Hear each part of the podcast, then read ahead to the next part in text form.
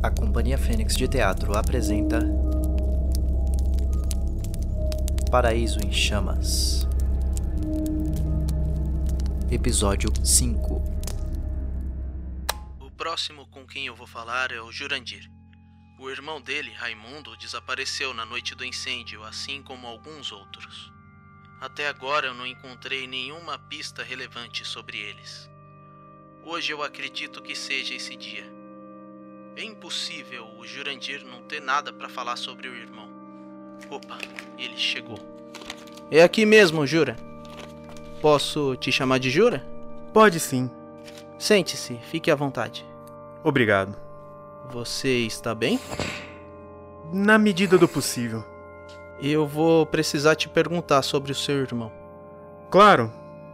Vocês eram próximos? Sim, ficávamos juntos o tempo todo. E quando você viu ele pela última vez?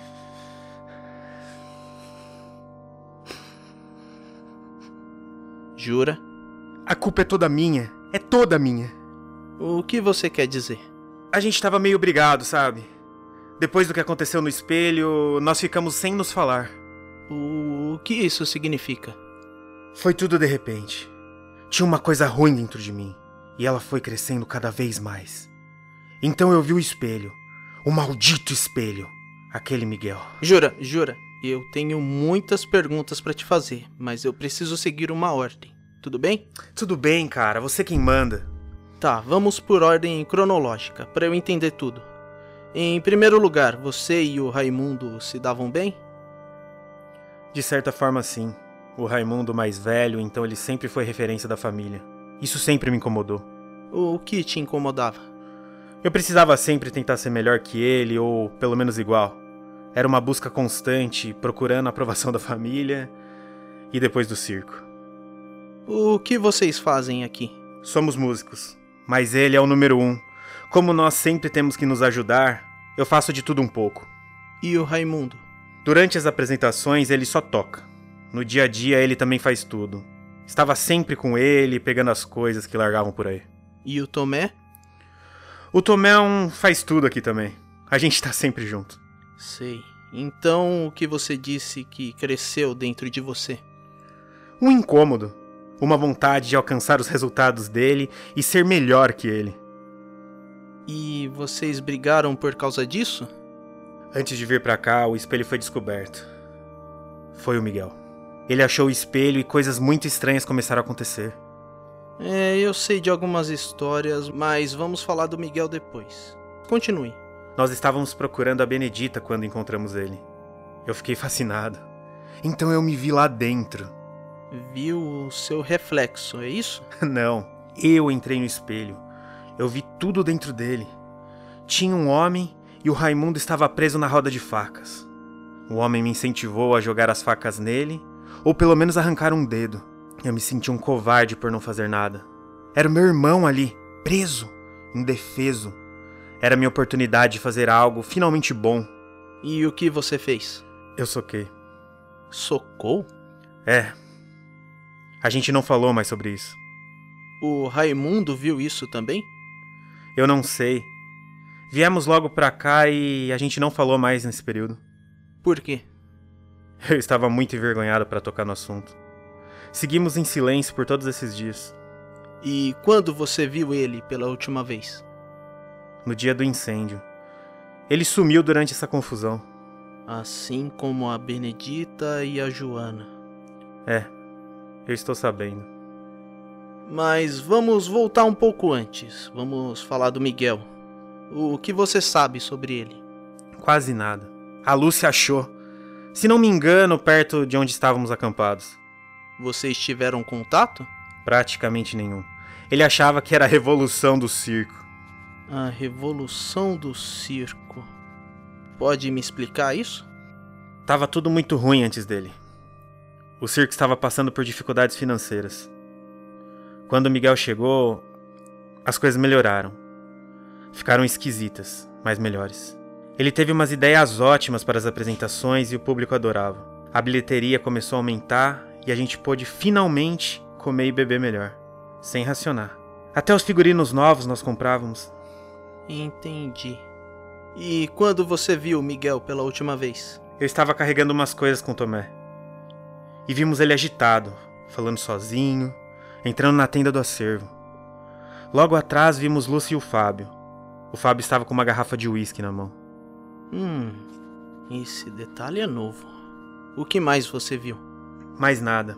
A gente achou melhor avisar o Enésio sobre a situação. O Miguel não deveria estar na tenda. Aliás, ninguém deveria. Isso aconteceu depois de você entrar no espelho? Cara, você pode não acreditar nisso, mas eu tenho certeza que aconteceu. E depois disso, eu fiquei dias sem dormir, pensando. Mas mesmo assim não tocou no assunto com seu irmão. É muito difícil para mim falar sobre isso, ainda mais com ele. Sabe como ia soar? Uma mentira que eu inventei só para justificar o fato de ter perdido o controle. Tudo bem, eu não tô te julgando, eu te entendo. Bom, então depois disso, ninguém mais viu o Miguel? Não. Ele foi embora. Dizem que largou a Lúcia grávida. Ele deve ter dado no pé quando soube. No fim, o Fábio tinha toda a razão. Até que parece um bom motivo mesmo para ele fazer isso. O Miguel deixou alguma coisa para trás? Acho que não. Nem poderia. Só chegou com a roupa do corpo e um medalhão com uma.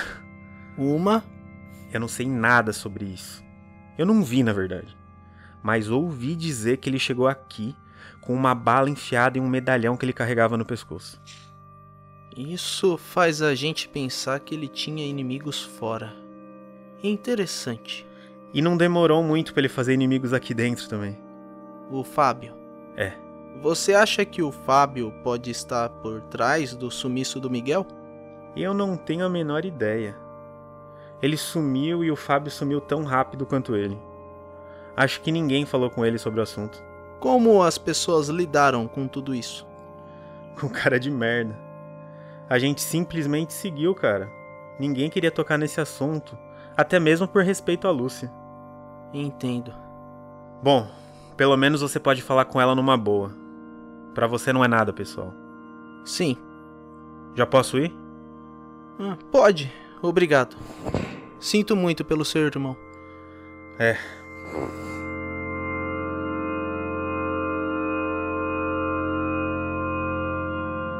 Cara, Pois é, essa foi a minha reação.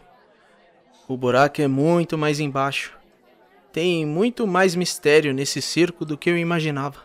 mas você conseguiu alguma pista? Nada. Amanhã será o dia, porque eu vou falar com a Lúcia.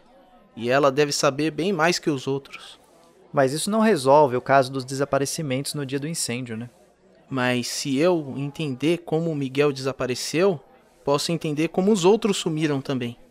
E como essa história tá mal contada, posso até encontrar a pessoa que tem motivação para colocar fogo no circo.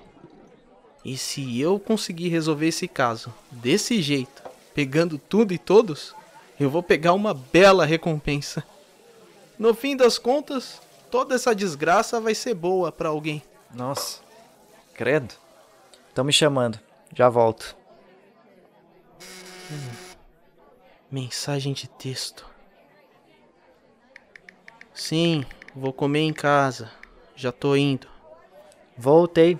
Ó, Que isso? é pra você. E aí? O que diz? Preciso ir. Toma, deixa o troco pra amanhã. Ô, calma. É urgente. Nossa. Que doideira.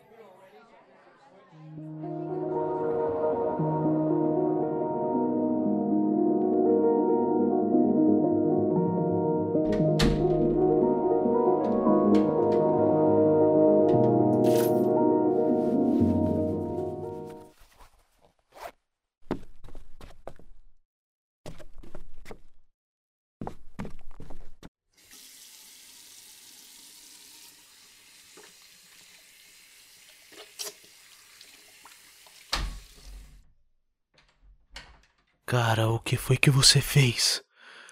Eu tô te vendo, mas eu não te reconheço mais. Rafael, por que você está aí falando com o espelho? E- Eu só vim lavar o rosto. Você chegou agora? É, eu. Eu não acredito. Desculpa, eu sinto muito. Eu tava vindo, mas apareceu uma emergência. Emergência. É, eu tava no bar E e. você arrumou uma emergência no bar? Que história é essa? É, eu precisei voltar ao circo, resolver umas coisas. E nem uma mensagem você me mandou? Desculpa, eu não quis te acordar, sei lá. Ah, eu vou dormir. E você? Vê se toma um banho. Sua cara tá péssima. É, eu vou tomar.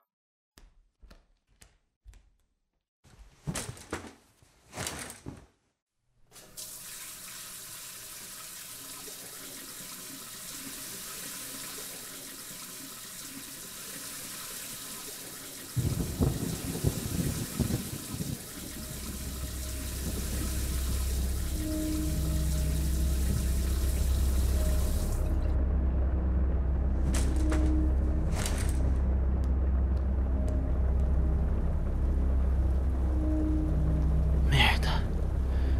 Eu não consigo dormir.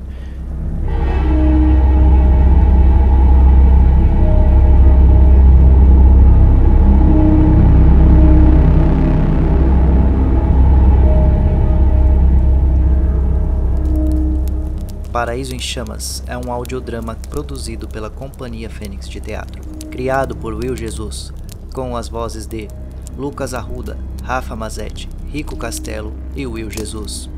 Efeitos sonoros da Biblioteca de Áudios do YouTube. Trilha sonora da Biblioteca de Áudios do YouTube. Paraíso em Chamas é uma continuação do espetáculo Além do Espelho, apresentado em 2019 pela Companhia Fênix. O espetáculo está disponível em nosso canal do YouTube.